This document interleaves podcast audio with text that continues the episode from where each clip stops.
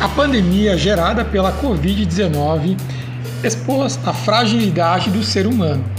Desde março do ano passado, o Brasil convive com esta crise sanitária e continua afetando todos os setores da vida em sociedade.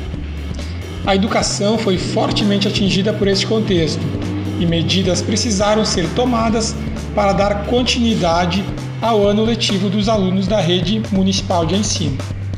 Assim, o ensino remoto foi a alternativa para que as aulas não fossem suspensas. Nesse contexto, as famílias tornaram-se uma rede de cooperação e de doação neste processo de extensão da sala de aula dentro de suas casas.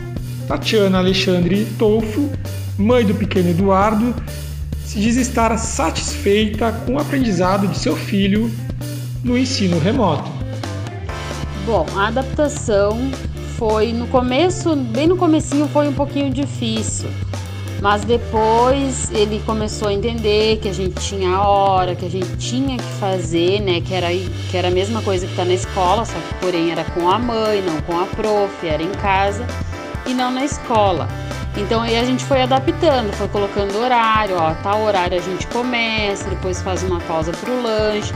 Tentei deixar bem como se fosse na escola mesmo para ficar bem melhor para ele, né? E depois dali em diante foi tudo ótimo. Eduardo, estudante dos anos iniciais, se diz estar contente com as aulas online e até mesmo já sonha com uma possível profissão. Tô achando bem legal as aulas online porque é bom pro meu futuro.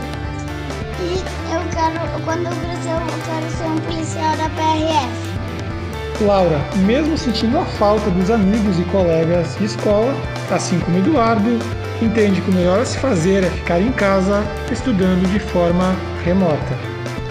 Eu tô gostando do jeito que eu tô aprendendo, do jeito que eu tô recebendo as atividades, minha mãe me ajuda e eu também gostaria bastante de ir para escola.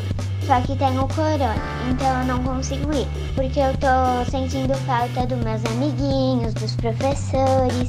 Para mais informações sobre como está sendo realizado o ensino remoto aqui em Bento, além de outras notícias, acesse o site e as redes sociais da Prefeitura.